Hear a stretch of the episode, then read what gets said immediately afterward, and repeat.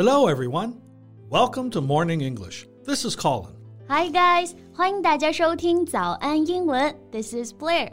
How are you, Colin? I am great. Eh, 诶，今天心情不错嘛。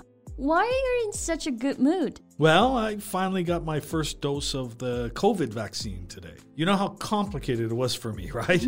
so I'm very happy. 对啊，之前呢，因为一些原因，我们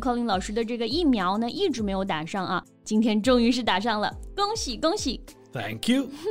那既然你今天心情这么好，我们聊一点什么呢？Did you watch anything interesting recently?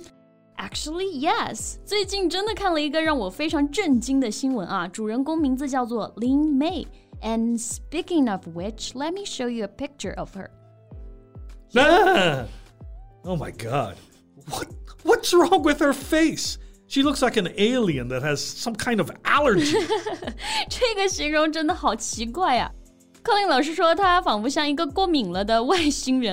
大家在收听我们节目的时候呢，也可以看到他的照片，对不对？确实还是蛮吓人的。So, uh, uh, are we going to talk about her today? I mean, I don't want to, just so you know. 你自己说的 interesting story，不过确实她的故事呢还是蛮有意思的。你确定你不想知道吗？Well, never mind. Let's do it. 那今天我们就来跟大家聊一聊这位叫做 Lyn May 的女星的故事吧。So, uh, what do I need to know about her? well. 名字刚刚我们有提到过啊，叫做 Lin May，一个墨西哥人 Mexican，他今年呢已经六十八岁了。68 years old? Well, that's not surprising at all. But do you know what is surprising? What? Well, Lin May 最近呢在社交媒体上宣布了自己怀孕的消息啊，六十八岁的高龄。What? Well, that's insane. She has the ability to conceive。我相信很多同学也是非常好奇这个点啊，就是六十八岁了还能怀孕吗？这个完全不太符合自然规律啊。那我们高令老师呢，刚刚就提到了 conceive 这个词，我们来学习一下。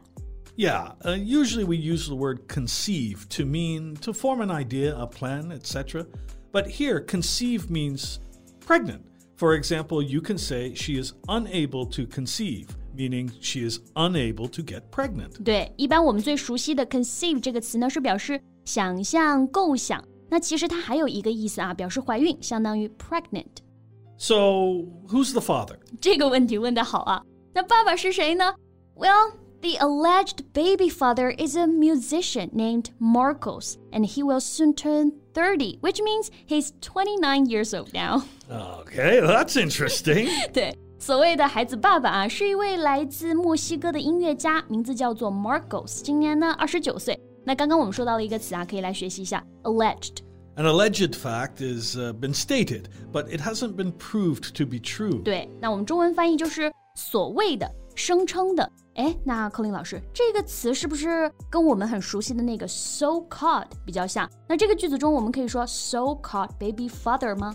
Well, we use so called to indicate that you think a word or expression used to describe someone or something may in fact be wrong. Mm-hmm. So you don't believe the musician guy is indeed the father, then you would say he is the so called father. 了解了。就是如果你不相信这个事实，你觉得不可信啊，那你就可以用 so called。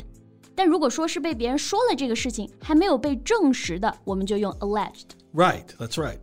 然后这个故事最精彩的部分还不是这个，你知道是什么吗？That's not even the best part. No. He told Newsweek that he was unaware of Link's pregnancy and only found out via Instagram, like the rest of the world. He didn't even know that? No. Oh man, this poor guy. 那这个事情爆出来之后呢，就很多人觉得很好奇啊，就去采访了这位父亲嘛。然后他自己也表示很震惊，因为他根本就不知道女方怀孕了的这件事。Aren't they boyfriend and girlfriend? 嗯，大部分人都觉得他们应该是一对啊，但是呢，根据男方的讲述，他们并不是交往的关系。Well, here's a report of what Marco said. You can read this. Okay, uh, let me see. Uh, Marco said that he met Lyn May back in 2019 when he invited her to be in one of his music videos. He also mentions that he and Maylin got married in the video which caused a stir as people thought that they were getting married in real life. 对，没错啊。简单给大家解释一下，就是 Markos 在一九年的时候呢，邀请 May 参演了他的新歌 MV。那在 MV 里面呢，他们两个是结婚了，所以就导致很多人误以为他们在现实当中也结婚了。那刚刚 Colin 老师提到了一个单词叫做 stir，诶，这是什么意思呢？Well, if an event causes a stir, it causes great excitement, shock, or anger among people.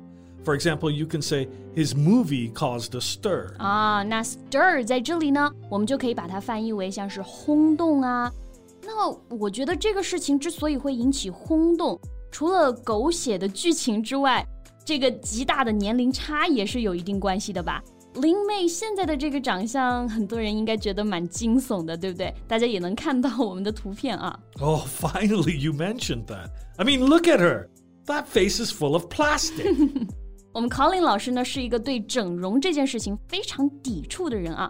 不过关于整容的一些表达，我们还是可以来学习一下的。首先，整容 （plastic surgery）。Yeah, plastic surgery or cosmetic surgery. 对，那像她的脸呢，应该是因为年纪比较大啊，有比较严重的整容后遗症，对不对？那这个后遗症我们要怎么表达呢？Well, you can use the word sequela.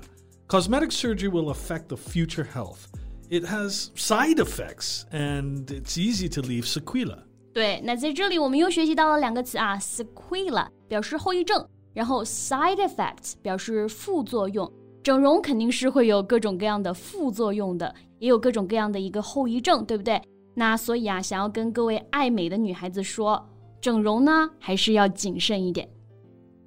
I think we only need to wait nine months to see how this drama goes. 对。